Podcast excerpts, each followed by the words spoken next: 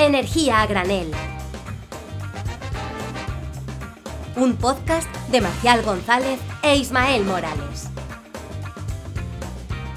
Y bienvenidos, bienvenidos, bienvenidos al último programa de la segunda temporada de Energía Granel. Yo soy y seré Marcial González y me acompaña y me acompañará Ismael Morales. ¿Qué tal Isma? ¿Cómo estás? Bueno, pues aquí bastante bien, la verdad, intentando despedir por lo alto. Bueno, la verdad que, o sea, haciendo revisión a la temporada, yo creo que eh, hemos, hemos, hemos ido hacia arriba, solo se puede ir hacia arriba, ¿no? En este caso.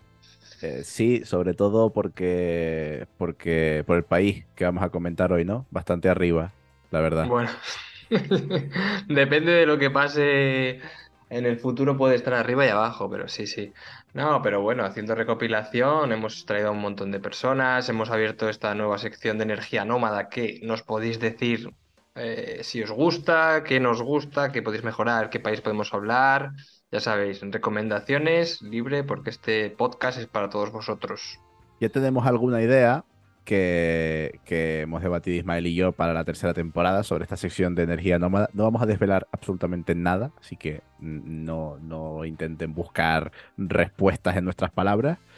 Eh, pero bueno, eh, justo yo creo que el programa que les traemos hoy es un país muy interesante, muy importante y que seguro que les va a gustar. Así que Ismael, si quieres, pasamos ya con el meollo de la cuestión. Exactamente, venga, vamos dentro. Un, dos, y un, dos, tres, y...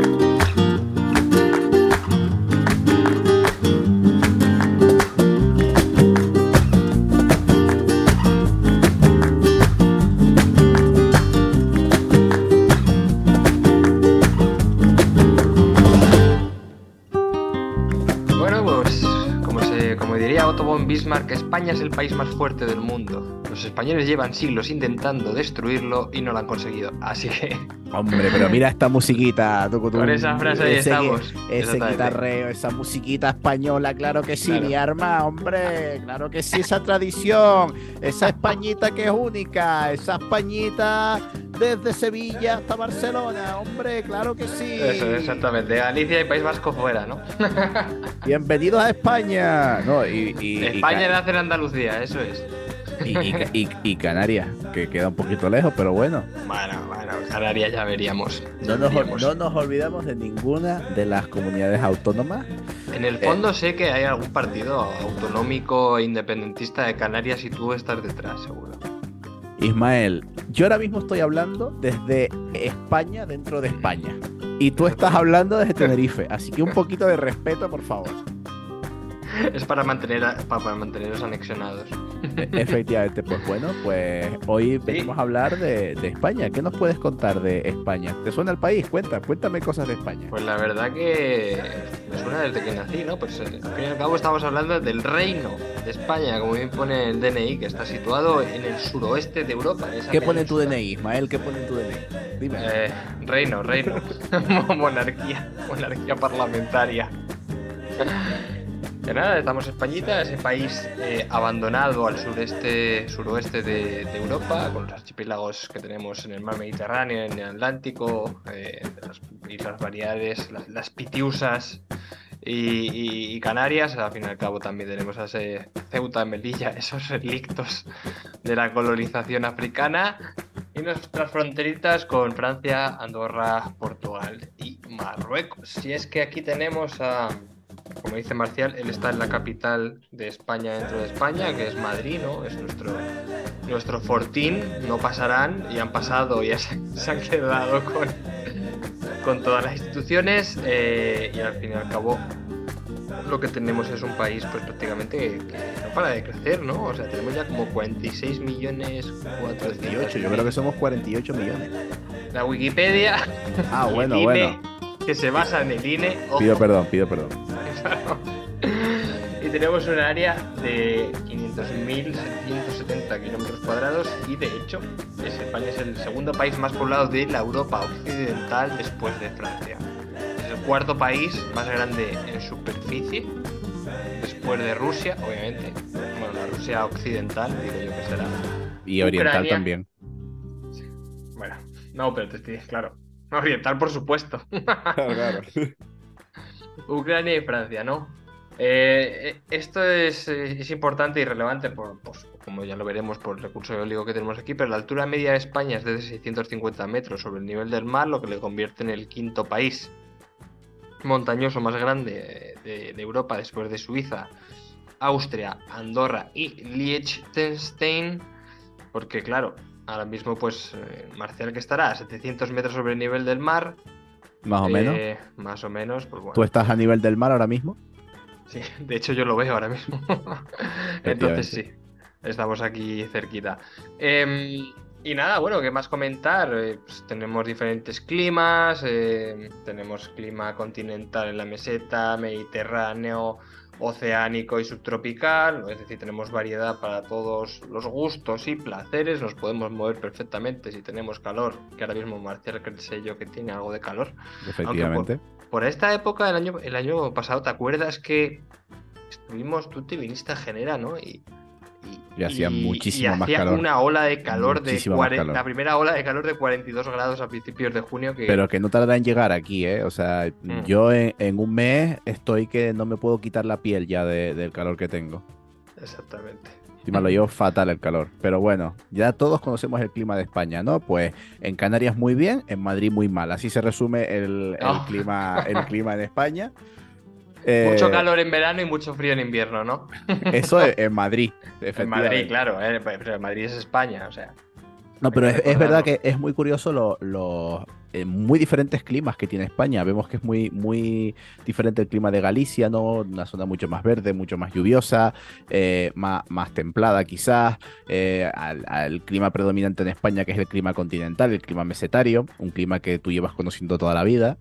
Exactamente. De hecho, te quiero reconocer que no me ha impactado la humedad de Canarias. Es decir, siempre me cuesta adaptarme un poco a- al clima tropical. Bueno, clima tropical, olvídate, con 99% prácticamente te da un golpe y tiras, te tiras tres días tirado porque no sabes qué hacer con tu vida. Pero aquí no hay tanta humedad. He estado mirando y es como un 70%. Igual es porque es inicios de junio, pero igual si, si se eleva ya te, te pega un buen golpe, ¿no?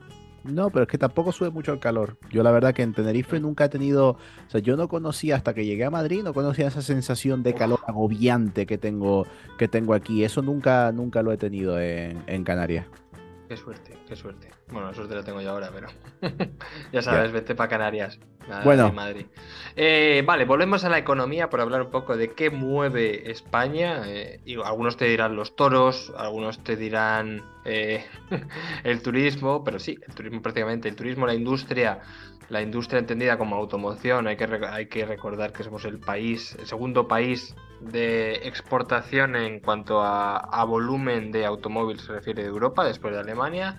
Y también la, la agricultura se- son los principales motores de la economía actualmente. ¿no? De hecho, la agricultura, como todos sabemos, y, y hay que recordar en el, en el programa de Pablo Rodríguez Ross, prácticamente el, el, el 80% del recurso hídrico de España se deriva la, a la agricultura por regadío y de ese 80% la mitad eh, se exporta ¿no? a otros Claro. países. Eh, exportamos la mitad de nuestros productos agrícolas, que es una locura. Exactamente. Eh, entonces, bueno, mm, también tenemos una de las tasas de desempleo más altas, sobre todo juvenil, de toda, de toda Europa. Ahora mismo creo que era que rondaba pues, un 18%, esto va bajando, pero bueno, al fin y al cabo. eh, esta es otra, otra pata que podemos hablar más adelante con su influencia en la transición energética en reducirla. Pero bueno, eh, eh, también hay que recordar que a día de hoy en cuanto a, en competitividad mundial y económicamente, pues el Foro Económico Mundial nos reconoció que estábamos entre el puesto 33 de los 140 países, ¿no? Esto al fin y al cabo eh, es un mérito que nos responde principalmente a la competitividad de las empresas nacionales, más allá de que se haya ido ferrovial, ¿no? la Claro. fuerte adaptación tecnológica, la capacidad de permeabilizar toda esa innovación y, y darle un, un marco económico para que sea rentable y atraiga puestos de empleo y una infraestructura, que eso sí que hay que reconocerlo, ¿no? Una infraestructura de, de transporte, tanto a nivel portuario, a nivel autopistas, eh, eh, como puede ser ferroviario, de primer nivel que a nivel internacional. ¿no? Sí, ya comentábamos en el programa de Japón que, que a pesar de que Japón es un país que está muy por encima del mundo en transporte ferroviario, España no se queda atrás, que está también muy bien posicionada. Sí, bueno, de hecho nosotros somos exportadores de tecnología, como el AVE, A la Meca. meca. También somos exportadores de Froilanes para la próxima. Sí, lo, de, lo COP. Froilán, lo de Froilán, madre mía, eso vamos a, vamos a dejarlo, vamos a seguir porque es que, o sea, Pero bueno, a- a yo- mí me están grabando. Exactamente. y nada, bueno, eh, todo el mundo sabe un poco cómo funciona la sociedad española, eh, cuáles son los, los principales ejes industriales, eh, refinerías y, y tractores de economía, como puede ser de industria, en este caso eh, País Vasco, Cataluña, también Madrid, ¿no? Pero bueno, industria química y, siderúrgica, que es más País Vasco y Cataluña. Madrid más servicios y empresas un poco más tecnológicas. Y el resto de España, pues como ya sabe todo el mundo, no hay, no hay nada. no, no, no. Eh, bueno, eh, problemas aparte, bueno, esto estamos ahora mismo en un momento de cambio, un momento de reestructuración de nuestro mercado. Estamos intentando incentivar que las zonas más aledañas no se conviertan en zonas eh, de agricultura y ganadería olvidadas, sino pues bueno, al final estamos creando también eh, incentivando los polos industriales deslocalizados gracias al ferrocarril en zonas como puede ser Castilla-La Mancha, Castilla y León, ¿no? Intentando reubicar también la industria eh, de portuaria de Galicia, ¿no? Para que también haya una reconversión de esas empresas navieras a, bueno, a componentes de, de la cadena de valor de eólica offshore, ¿no? También eso se está viendo cómo está pasando en Cádiz. Ahora también Tesla estaba a ver, no sé si lo anunció, si iba a, pero porque estaba en negociaciones a, a promover la fábrica de baterías en Valencia. Creo que, no sé si aprobó, creo no me suena, ¿no? Era solo... No, eh, creo que está, estaba pendiente el tema de la fábrica de, de- de Sagunto. Eh, pues no sé, lo pondremos en redes cuando, cuando nos llegue la, la información. Cuando lo Pero si te chequeemos. quieres meter tú más con Eh, pero energía, sí, pues adelante. Esto es un, un país compartido, un país para todos. Para todos menos para los guiris. Ojo, tourist go home. Bueno, bueno, eh, recordemos que el turismo sigue siendo eh, la actividad económica número uno en España, no, no tenemos que, que olvidarnos de eso. Lo que te, te iba a decir en, en cuanto a, a la demografía española, n- no olvidemos que en España pasa una cosa muy curiosa, a la par que intencionada, y es que el Ministerio de Transición Ecológica es Ministerio de Transición Ecológica, y Reto Demográfico, porque, porque De va todo de la mano, me refiero. De momento, claro. Estamos grabando esto antes del 23 de julio, que, puede pasar de todo. Y bueno, pues, eh, a ver, en España, obviamente, en cuanto a consumo de energía primaria, el gran campeón, como ya hemos visto en muchos otros países, es el petróleo, eh, por ese gran componente de, de, de- o sea, esa gran importancia que tiene el sector transportes. En España seguimos siendo un país que se mueve mucho en, transporte por, por carretera, en transporte por coche, todo eso pues esperamos que cambie eh, en los próximos años, como hemos ido viendo todas estas, todas estas temporadas.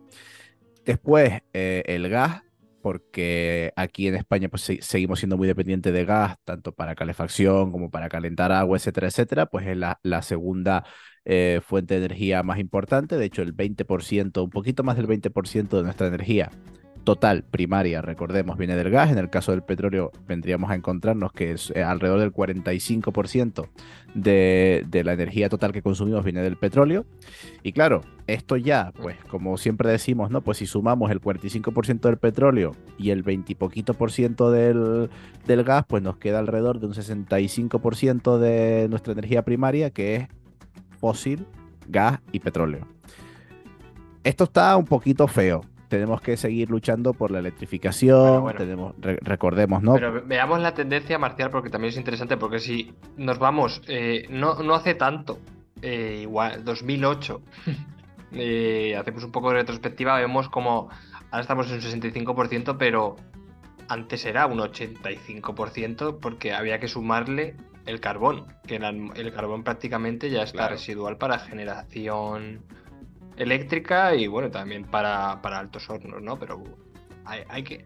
Exacto. Claro, hemos hecho una gran labor de descarbonización eh, con, el, con el carbón que era uno de los sectores industriales también muy importantes en España. Tenemos un programa dedicado a la historia del carbón en España, para los que no les, les falta todavía ese capítulo de la, de la temporada, con, con Bárbara Fernández, muy interesante, sobre la transición ecológica en las minas.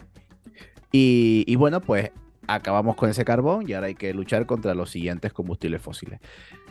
Esto que quizás energía primaria eh, aparenta tan, digamos, no tan, no tan Bueno. chachi, vemos que en el, en el consumo de, de energía eléctrica estamos un pelín mejor.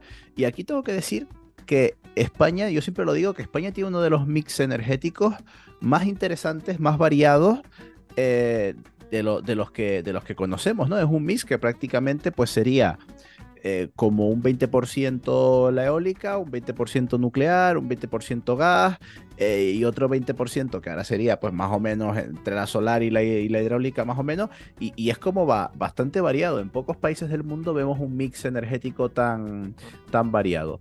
Eh, no sé si quieres seguir comentando tú, No, Ismael. no, la verdad que sí. al fin y al cabo, eh, luego entraremos más en detalle de cómo han ido reduciendo el aporte de las renovables, lo que viene siendo la balanza comercial eh, de importación, exportación, sobre todo importación de, productos petrolíferos y, de gas, ¿no? Pero, pues bueno, al fin y al cabo, también se ve, hay que tener en cuenta que al fin eh, hubo en la crisis de 2008, 2010 y todos los años posteriores, pues hubo una reducción de la demanda de la demanda de energía final, ¿no? Que se ve perfectamente, pues mucha industria eh, pues se vino abajo, no Hubo una reducción también de empresas, bueno, pues todo esto viene asociado también a una reducción de la demanda de la demanda de energía, pero por ejemplo también es interesante el petróleo, ¿no? El petróleo, pues como bien comentaba Marcial, ahora está en un 45%, pero es que hace, vamos a ponerlo todo, vamos a ser positivistas hoy y vamos a hablar en, en, en cómo hemos ido avanzando estos años, pero es que en, en 1980 el petróleo era un 70% de toda la de todo el consumo de energía primaria, ¿no? Pero pero bueno, al fin y al cabo tenemos que tener en cuenta que no somos productores prácticamente residuales de petróleo y de, y de gas, más allá de que lo que pueda traer luego, porque esto está en el debate ahora, Marcial. El debate está si vienen, si vienen los eh, la otra parte ideológica del gobierno, quieren sacar, porque tenemos al fin y al cabo algún recurso de gas con fracking y demás. Bueno, bueno. Bueno, ya yo en cuanto a la extracción de gas en, en España tengo mi- mi- mis dudas. Es un, buen, es un buen tema que podemos tratar en, el- ¿Mm? en la tercera temporada sobre las posibilidades de fracking en Aunque España. esté prohibido por la ley de cambio climático, pero siempre se le puede dar la vuelta. O sea, Claro, claro, bueno, eh, está prohibido. Igual que, a ver, son muchas cosas que se comentan, igual que lo de la mina de uranio en, Mm. en Salamanca, ¿no? Que, que recordemos que no solo es que ahora esté prohibido por ley, sino que el propio Consejo de Seguridad Nuclear eh, desaconsejó la explotación de esa, de y esa de, mina de, de- de uranio. hecho, las acciones de Eh, Berkeley, cuando ganó eh, mm, el PP las elecciones con el, bueno, el, el auge de la derecha en las municipales y regionales, las, las acciones de Berkeley aumentaron en un porcentaje bastante alto. No sé si fueron un, un 15. Be- Es, la que ¿qué- quiere explotar esa mina de uranio, la, la, la inversora. Ah, la, la- a- Sí, es una australiana, minera es, ¿no? australiana. Algo, algo de eso. Creo que es una de las más potentes del mundo, de hecho. Pues bueno, que en principio ya el propio Consejo de Seguridad Nuclear ha dicho que no. Pero bueno, eso, eso vamos a dejarlo para luego porque es que España es un país donde Isma y yo querríamos hablar eh, muchísimas cosas, querríamos comentar eh, un montón de, de- de- de la verdad que de datos. El- ya- seguimos con que es muy interesante ¿no? esa evolución que hemos tenido de energía renovable eh, en España. Datos, por ejemplo, este año la evolución de la solar ha sido impresionante. Eh, hemos batido récord de generación de, de energía solar. Casi que año tras año estamos batiendo generación, eh, récord de generación de energía solar eh, sin ninguna duda. Mm, genera- o sea, ya la solar cada vez aporta más a nuestro, a nuestro mix energético. Durante ahora los meses de mayo y abril ha sido una barbaridad la aportación de, de la solar. Hidráulica, hemos ido un poquito más abajo porque ya sabemos que estamos en, en sequía, pero eh, la que sí que sí es reina es la eólica, que hace poco se, se convirtió, hace dos años, se convertía en la fuente de generación eléctrica más importante eh, en España. Y esto pues solo va a ir hacia arriba porque ya comentaremos después los planes de eólica offshore, etcétera, etcétera, que, que, que son la verdad que, que muy interesantes. En cuanto a potencia instalada, o sea, estaba mirando cómo iba la generación de hoy. A ver. Sí, bueno, un 25% de eólica, y ciclo combinado 21%, solar fotovoltaica 17%, hidráulica 14%, pero bueno, esto como es diario, tampoco hay que tenerlo muy en cuenta. Uy, nuclear 5,9%. Em, pero sí, la potencia instalada, vamos, eh, hidráulica tenemos 17 gigavatios desde hace años, pero estamos viendo que solar fotovoltaica ya hemos alcanzado los 20 gigavatios, 20,9, 30 de eólica, eh, solar térmica 2,3 gigavatios, hidroeólica 11 megavatios. Siempre hay que destacarlo. No, bueno, pero eso, eso son tecnologías. No, al final, eh, destacar también eso, es lo que, lo que siempre digo, el, el mix tan, tan variado que tenemos en España. eh, donde, donde es eso, pues yo destacaría en, lo- en los años recientes sobre todo la solar. Ya hemos hablado en, en varios programas sobre, sobre la solar fotovoltaica en España, tanto para autoconsumo como para, como para eh, pues, generación eléctrica a, a gran escala. Eh, seguirnos más allá, pues los datos de 2023, pues por lo que llevamos por ahora, eólica, en primer lugar, 24,9%, seguido típicamente, como siempre, de la nuclear, 20,3%. Después, ciclo combinado, el gas, eh, 15,2%. Y seguido muy de cerquita de la solar fotovoltaica, 13,4%. Eh, que a esto, a esta solar fotovoltaica, si le sumamos la solar térmica, que es 1,7%, tendríamos pues un 15,1%, que es solo un 0,1 punto porcentual por debajo del gas. O sea que prácticamente eh, tendríamos lo que dije antes, ¿no? Pues esas cuatro tecnologías con un 20% cada una y en el 20% restante pues, pues irían las demás. Eh, lo, que, lo que queda, el camino está claro, ¿no?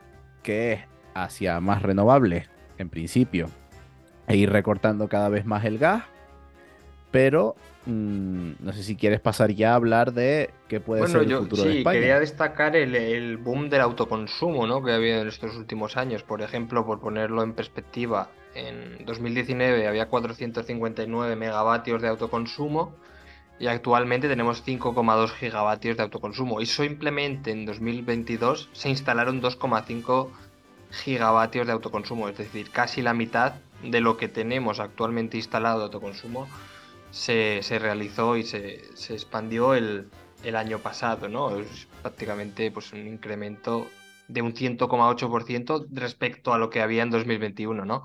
Eh, Eso es muy interesante porque al fin y al cabo, si vemos cómo, cómo está distribuida esta potencia de autoconsumo instalada, pues vemos que un 47% pertenece a la industria, un 32% está en el sector residencial y un 20% a nivel comercial, ¿no? Pero bueno, solo para ponerlo que, que el Real Decreto que fue el, el boom del autoconsumo, porque daba las condiciones técnicas y económicas, fue el 244 de 2019 y hemos pasado, pues ya te digo, de 459 megavatios a 5,2 gigavatios en, en, dos- eh, en 2022, o sea, a final de 2022. Ahora mismo estamos en- a mediados de 2023 y no tenemos los datos ahora mismo sobre la mesa en cuanto se saque. Dime. Y este, este boom renovable que hemos tenido en, lo- en los últimos años, eh, tengo que destacar la dos datos. Eh, el primero es que eh, hemos pasado de ser un país que importaba electricidad de Francia a ser un país con un saldo exportador eh, negativo, o sea, positivo me refiero. Es decir, estamos exportando, nos hemos convertido en exportadores de electricidad eh, renovable hacia el resto de Europa. Vivíamos antes de, importar energía nuclear de Francia y ahora le exportamos a Francia eh, energía, energía renovable. Eso es muy importante. Y lo segundo que quiero destacar también de la evolución de la energía renovable en los últimos años en España es que, o sea, justo en el, mes, en el pasado mes de mayo, teníamos un día en el cual en las horas centrales del día se cubría la demanda con energía 100% renovable. ¿Esto qué quiere decir? Que si sumamos todas las fuentes de energía renovable, lo que estaban generando en ese momento, igualaba o superaba la demanda eléctrica del país en ese momento. Obviamente, pues había también generando, como ya comentábamos en el programa con Antonio Solar, diversas eh, fuentes, pues eh, ciclos combinados y demás, eh, no solo para mantener estabilidad de red, sino también pues para mm, dar esa reserva rodante de la que hablábamos en el programa con Antonio Solar, pero le exportábamos mucha energía a Francia. Entonces, al final, si, si casamos demanda con generación renovable en España, vemos que eh, estamos generando más energía renovable de la que estábamos consumiendo. Y esto no se va a parar aquí, esto va, va, va a seguir hacia adelante. Exactamente, vamos, es que esto acaba, acaba de llegar, ¿no? Pues como comentaba, muchas de esa. De, hecho, lo que pasó esas nueve horas, ¿no? Es que la generación superó a la demanda y estábamos exportando a Francia, estábamos almacenando en bombeos. Entonces, claro, esto nos da una idea de, de la velocidad a la que se está instalando, que de hecho, o sea, bueno, ya hablaremos más adelante, pero no se está electrificando otros sectores como puede ser el transporte o como puede ser la industria tan rápido a como se está instalando nueva generación eléctrica, eléctrica renovable. Claro, ya lo comentábamos, que, que, si bien los datos de evolución en cuanto a la generación eléctrica son muy buenos en España, eh, de hecho hemos visto como en los últimos años eh, el factor de emisión por, energía generado de nuestro sistema eléctrico ha mejorado mucho, pero ya, veíamos como en energía primaria todavía nos quedan muchos los deberes por hacer. Nos queda un, deber muy importante de electrificación de transporte, nos queda cambiar eh, esos sistemas de calefacción por sistemas de aerotermia, sistemas eléctricos. Sí, sí, o sea, no solo en cuanto a generación eléctrica nos quedan deberes, ya hemos visto, eh, vamos, en este programa hemos tocado muchísimos palos diferentes de la transición energética eh, aplicados en gran eh, parte de, de, la situa de, las situaciones, de las veces, al caso de España, y sí, no, nos, queda, no, nos queda mucho por hacer. Pero bueno, ¿a, a dónde vamos? ¿Tú, tú qué, qué, nos puedes presentar como futuro de España? España? eh, no, bueno, sobre, sobre todo comentar también lo que viene siendo sobre la sobre el consumo de la demanda de energía primaria es que la electricidad ahora mismo supone un 22-24% del total, ¿no? El resto eh, corresponde a, a productos pues, petrolíferos y demás. Pero bueno, ahora mismo está en revisión el Plan Nacional Integrado de Energía y Clima, el más famoso conocido como PENIEC, que es un plan de descarbonización obligatorio que tienen los países europeos que estén adscritos al, al, Acuerdo de París, ¿no? Y ahora mismo está en revisión, se aprobó el primer plan en 2021, ya venía trabajándose en 2020. Eh, ahora mismo, pues también eh, el gobierno planteó dos reuniones a puerta cerrada con sectores eh, de industria, también pues, asociaciones de renovables y demás para ver cómo se perfeccionaba. Antes hubo un periodo de consulta pública para que se hicieran alegaciones y aportaciones pero esto se tiene que presentar, o sea, tienen 15, eh, bueno, eh, cuando, se, cuando se publica esto, igual ya está publicado cuando, cuando se publique el programa, pero ahora mismo no lo tenemos porque lo estamos grabando el 15 de junio y el 30 de junio esto tiene que estar ya eh, con un lacito para enviar a Bruselas y que sea la Comisión Europea quien revise el nuevo plan eh, integrado de energía, nacional integrado de energía y clima, pero los objetivos actuales que tenemos de instalación de, de, renovable, pues en el caso de la eólica hemos visto que tenemos 30 gigavatios actualmente. Esto pretenden que sean 40 gigavatios a 2025 y 50 gigavatios sin discernir entre terrestre y offshore, ¿no? A 2030. También tenemos, como ya hemos alcanzado los 20 gigavatios actuales en, en de fotovoltaica en suelo, porque tampoco hace diferenciación entre en suelo o en tejado, distribuida y demás pues vemos que también para 2025 eh, propone do, eh, 23 gigavatios, 23,9 gigavatios, 36,8 gigavatios para 2030. Eh, en este ritmo, pues parece que llegamos perfectamente, ¿no? A los 2025 igual lo superamos en 2024, esos objetivos. Pero bueno, también tenemos un, un incremento de claro. termoeléctrica a 7,3 gigavatios en, 2000, en 2030. Eh, Dime, dime, tú ves dándole. Recordemos también que, que este PENIEC, recordemos también que, que, este PENIEC, ya lo hemos comentado muchas veces a lo largo de, de nuestros programas, es, es, como una mera claro. declaración de intenciones. No es, no es vinculante en ningún caso. Entonces, bueno, vamos a ver qué se, cómo se va revisando, vamos a ver qué camino claro. vamos siguiendo poco a poco. Al final, eh, siempre de, de, este programa se destacan eh, tres cosas muy importantes. El, el despliegue de renovables en tierra, tanto de solar fotovoltaica como de eólica onshore, se destaca muchísimo algo que también hemos tratado aquí, que es la eólica marina, que, que en España ahora mismo prácticamente no existe, pero durante los próximos años, de aquí a 2030, va a ser una de las tecnologías disruptivas en cuanto a la generación eléctrica en España. Y el tercer punto es el punto de, la nuclear, que, que es un punto muy polémico, ya que de aquí a 2030 se planea cerrar el, más de la mitad del parque eh, de generación nuclear actual. Mm, esos son un Mm. poco la- la- los temas más importantes a tratar en cuanto a, a lo que es la generación eléctrica. Obviamente en cuanto al consumo de energía, ya recordemos que nos queda una parte de electrificación de los consumos, que eso va por, por otro lado, que también hemos hablado mucho aquí. Eh, eh, en cuanto a generación eléctrica, tenemos esas tres, eh, esos tres grandes caballos de batalla, ¿no? Que sería eso, despliegue de renovables en tierra, despliegue de renovables de eólica marina y el cierre de, las nucleares. No sé si es hoy el día, Ismael, para que hablemos tú y yo del calendario de cierre nuclear en España. Sí o no, podemos hablar perfectamente. Pero bueno, para aclarar, o sea, el, el PENIEC no es vinculante, simplemente es como un, un portafolio, ¿no? De lo que queremos, una estrategia a 2030 para los inversores, simplemente. Es como, bueno, exactamente, a declaración esto de le acompaña pues un paquete regulatorio bastante extenso que se ha ido cambiando, que se ha ido afinando, pero sí que es verdad que lo que es vinculante es que estos objetivos están dentro de la ley de cambio climático, ¿no? Entonces, eso es la parte que hace vinculante estos objetivos. No, son, no es vinculante el PENIEC per se, pero los objetivos de consecución y de potencia instalada sí que son vinculantes por la ley de cambio climático, porque está parada.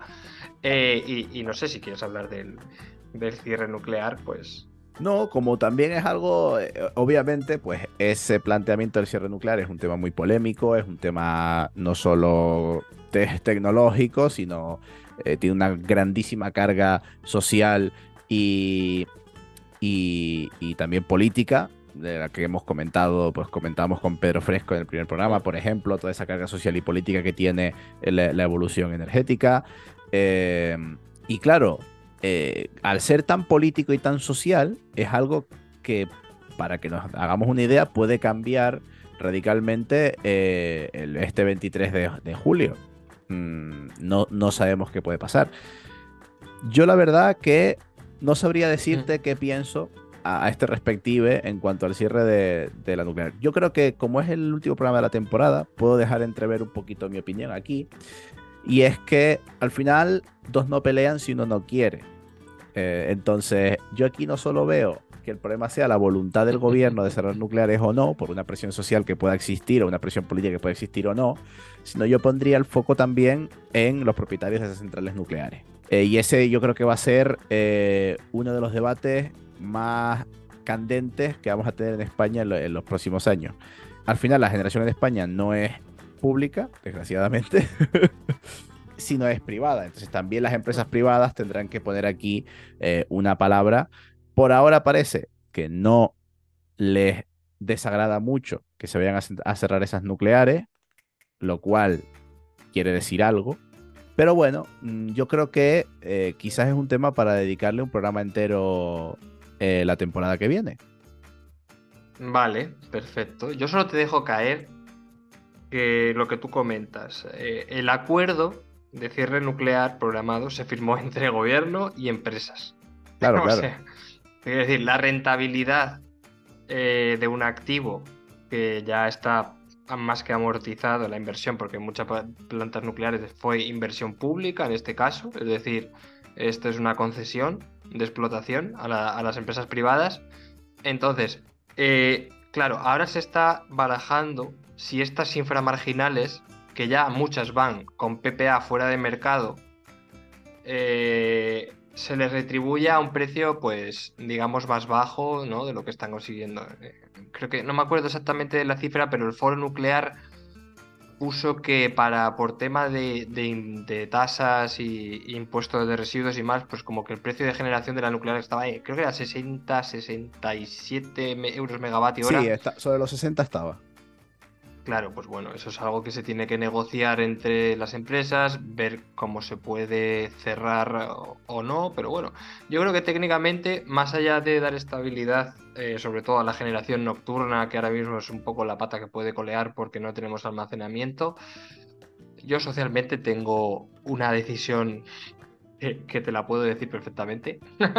Dímela, dímela, abre, abre. es adelantar el cierre, pero claro, obviamente bajo criterios técnicos de que yo no desestabilice la red, porque como me comentaba Antonio Solar, aquí hay una ideología clara, hay una política energética clara que está sesgada por una ideología de cuál es la sociedad que queremos y al fin y al cabo yo estoy a favor de queremos una sociedad sin nucleares. ¿Por qué? Porque tenemos una, no- una tecnología actual que puede dar respaldo a, a esa generación eléctrica y que no tenemos que estar pagando los residuos, ¿no? No, nosotros, no nosotros, que ya los pagamos, sino las generaciones futuras que van a pagar por unos residuos nucleares en 100 años que no han disfrutado ellos eh, eh, nunca jamás, ¿no? Eso al final se meterán los cargos, en los pagos, en los peajes eh, de la tarifa. Pero bueno, más allá Yo- de eso, Yo tengo que decir que ya, o sea, hace bastante tiempo, le mandé, emplacé a nuestro amigo Carlos Vázquez, a, Charlie Nuclear, la invitación a venir aquí a hablar sobre el futuro de la, de la energía nuclear. Puede ser un tema bastante interesante para la tercera temporada.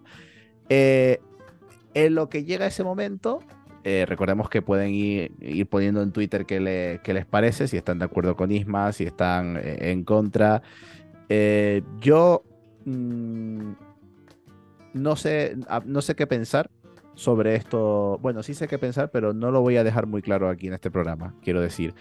Eh, Marcial sobre- quiere que le paguen por su opinión.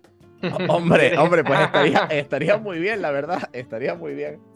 Pero bueno, eh, el caso es que, bueno, eh, obviamente está fuera de debate el construir centrales nucleares nuevas. Eso no, no tiene sentido No. económico ni tecnológico. Ni, ni nadie va a invertir si Claro, no es efe- efectivamente. detrás. O sea. Eh, entonces, respecto a este cierre prematuro o adelantado o anticipado de las centrales nucleares, sí que hay mucho, mucho debate al respecto. Vamos a dejarlo para tercera temporada y, bueno, pues nos vamos a, centrar en otras cosas que pueden marcar el futuro de la energía en España como puede ser el, hidrógeno verde, del cual pues se ha, hablado mucho, hemos comentado muchísimo, comentamos con Carlos, un programa con Carlos Bernuy, todo sobre el hidrógeno en la actualidad, el futuro del hidrógeno, pero más en números, ¿qué podemos esperar del hidrógeno en España, Ismael? Eh, claro, em, se aprobó hace dos años la hoja de, ruta del hidrógeno verde, que si ya vemos que el PENIEC no es vinculante, pues una hoja de ruta menos aún, ¿no? Entonces esto lo que quieren para 2030 son como 4 gigavatios de potencia instalada de electrolizadores y un hito intermedio a 2024, es decir, el año que viene, de una potencia instalada entre 300 y 600 megavatios. Ahora mismo no tengo el dato, pero creo que prácticamente solo hay proyectos pilotos de, generación de hidrógeno verde. Y de hecho, ayer se aprobó 2 gigavatios de generación de hidrógeno verde en, en Algeciras para crear un corredor entre, entre Algeciras y Rotterdam para exportar hidrógeno verde de, de España a, a, a Rotterdam, a Holanda. Entonces, claro, no me he metido muy bien, pero no sé cómo se va a transportar ese hidrógeno verde. Espero que no sea en barco, porque eso ya me parece una. Porque esos, esos son, ¿cómo se llaman? Los, los hidroductos. Ay, ¿cómo? Pues entre, entre Cádiz y Hid- Rotterdam, Hidroductos virtuales. pues entre Cádiz, entre Cádiz y Rotterdam, como no sea en barco, me refiero, no lo vas a llevar Claro, volando. Claro, pues eso te Claro que decir. tiene que ser en barco. Mientras no metan un hidroducto, pues joder. También, también, otro tema del que nos puede hablar Ismael y nos puede contar muchas cosas es, eh, respecto a todo este tema del hidrógeno, es el, gasoducto hidroducto H2Med, del cual también hemos hablado en este programa en el, pasado, y que recordemos que es un plan que eh, pretende conectar eh, un gasoducto hidroducto entre España, Francia e Italia, por el, por digamos la, la costa de Cataluña, Marsella y, y esa zona. Alemania, ¿no? A Italia no llega. A Italia no llega- Ah, vale, perdón, era entre Barcelona, eh, Marsella y después entraba, entraba hacia adentro, ¿no? No, yo pensé que yo sí. pensé que entraba un poquito por la frontera de Italia, pero vale, vale. De hecho, creo que Italia hace unas semanas ha sacado como un, un proyecto, un hidroducto nuevo para adelantarse al H2Med, que lo que quiere es obtener hi- hidrógeno barato de países de, África. No, no me lo he mirado bien exactamente cómo funciona, pero sí que quiere ser como el principal exportador de hidrógeno verde mediterráneo a Alemania. Pero bueno, también hay que recordar que, bueno, yo voy a contar aquí mi experiencia personal. Estuve en el Foro Regulatorio del Gas de Europa, que fue en Madrid hace tres semanas, y Y la, idea que tienen prácticamente todos los reguladores europeos y todos los operadores del sistema gasista europeos es reconvertir y rediseñar todos los activos de, de infraestructura gasista de distribución y transporte para, para transporte de hidrógeno, cuanto antes. Es decir, eh, dan, dan, dan carpetazo al gas, probablemente poco a poco, porque este es otro tema que es discutible, cómo eh, reconviertes todas las infraestructuras de distribución a la vez que, que das servicio, porque eso va a conllevar cortes, sobre todo en en zonas industriales y zonas que tengan un mayor consumo. Pero bueno, eh, principalmente es eso, eh, Europa está apostando muy fuertemente por crear una red de hidroductos alrededor de, de Alemania y las zonas que históricamente y culturalmente tienen una industria más potente y una mayor demanda energética, cuando yo, yo simplemente digo que lo que hay que apostar es por atraer la industria aquí, generando hidrógeno renovable, barato y autóctono en España, ¿no? Porque al final... Es lo Dime. que nos decía Carlos Bernuy al final, que la, la clave de- del hidrógeno es empezar produciendo el hidrógeno en los puntos donde se consuma, no produciéndolo en otro sitio y llevándolo de alguna manera a, a la zona eh, en donde se consume. En cualquier caso, vamos, es- este programa estamos haciendo una recapitulación de, todo lo que hemos ido publicando. Les emplazamos también a ese capítulo sobre el hidrógeno con, Carlos Bernuy. Y, y yo no sé si querrías comentar algo más de, España. ¿Qué nos queda por comentar? Españita, pues el almacenamiento, ¿no? Que es como el gran punto de irrupción y es en lo que todo el mundo está caminando, porque ahora mismo el almacenamiento, en el último informe de la ZAR creo que era que estaba en torno a 70, 80 euros el megavatio hora eh, de, inyección de almacenamiento, entonces no sé muy bien qué es lo que espera. Por ejemplo, ya vemos que está habiendo proyectos eh, que se están empezando a contratar y se están empezando a instalar. Creo que el otro día nos comentaron que era uno de 200 megavatios eh, en la zona de Pamplona, pero bueno, no, no, no sabemos exactamente cuánta potencia vamos a necesitar para, para instalar almacenamiento. Eso es algo que también tiene que incluir el PENIEC, que, que no lo contaba en el, en el, en el estudio de 2021 y, y ahora mismo es la gran, el gran reto que tiene España por delante.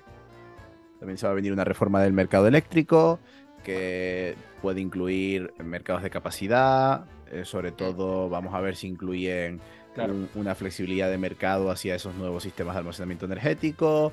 Todo puede pasar por ahí. En cualquier caso, eh, Y también te digo que si, si el, el almacenamiento ahora mismo es tan, tan importante y no es rentable, pues esto pasaba con las renovables hace 20 años.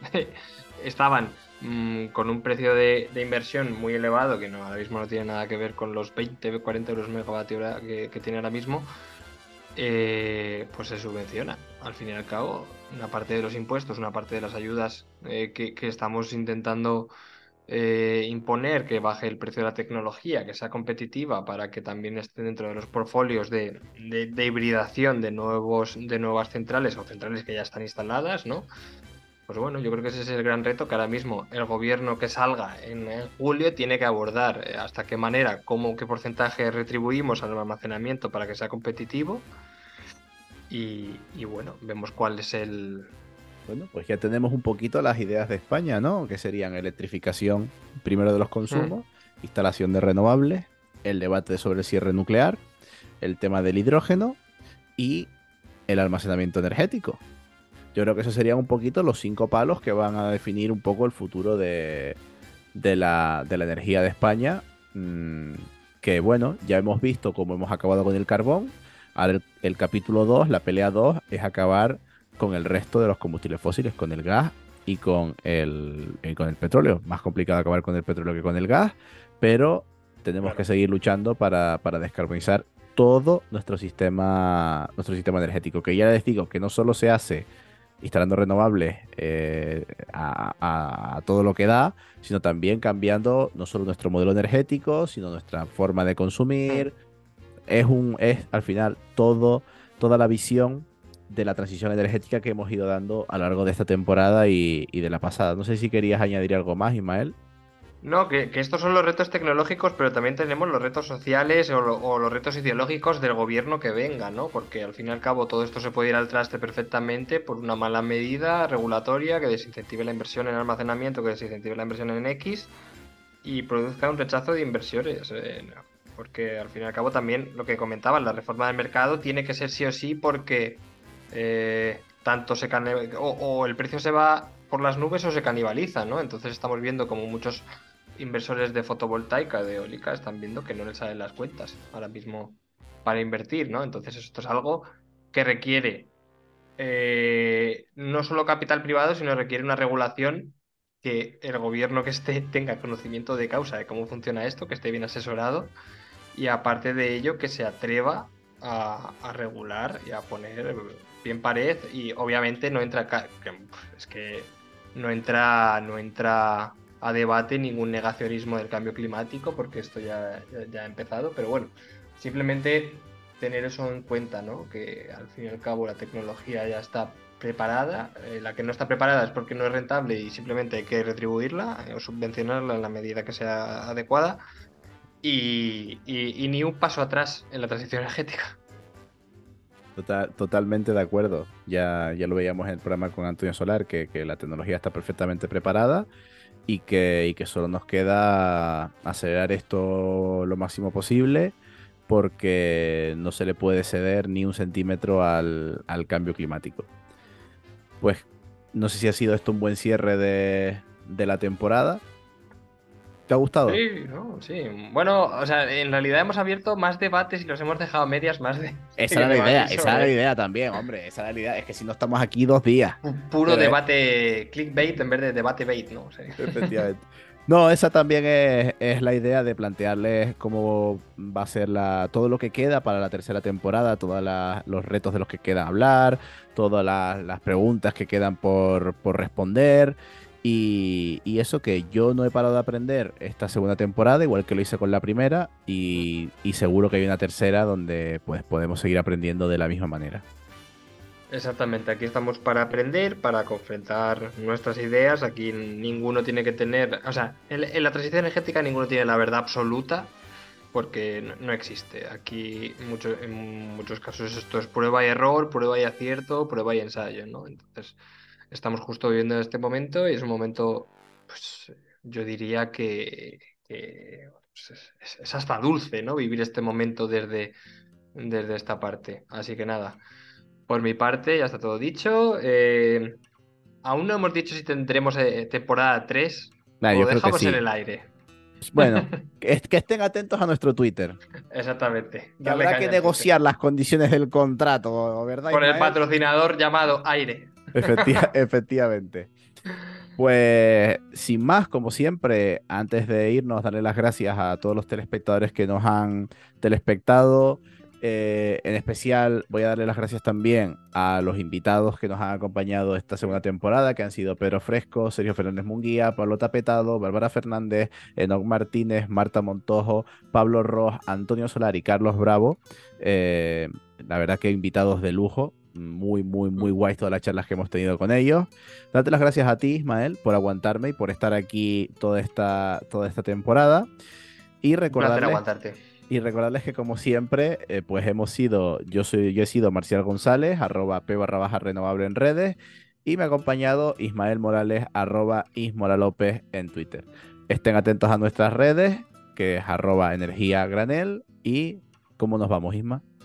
También dándole las gracias a, a Podcastidae que Ah. nos ha cogido Al- durante toda esta temporada y esperamos que nos siga Efectivamente, efectivamente que lo, lo decimos muy poco, ¿eh? Lo decimos muy poco Eso y es es. verdad que estamos muy a gusto en esta red de, de podcast de ciencia y medio ambiente que es Podcastidae. Eh, la verdad que somos, estamos muy contentos aquí eh, en el formato que hemos planteado y, y eso pues gracias a, a Podcastidae y a todo el equipo que está detrás que hacen posible pues que también nosotros estemos, estemos aquí. Eso es. Muchísimas gracias a todos y nos vemos en la próxima temporada. Nos vemos hasta la próxima. Adiós.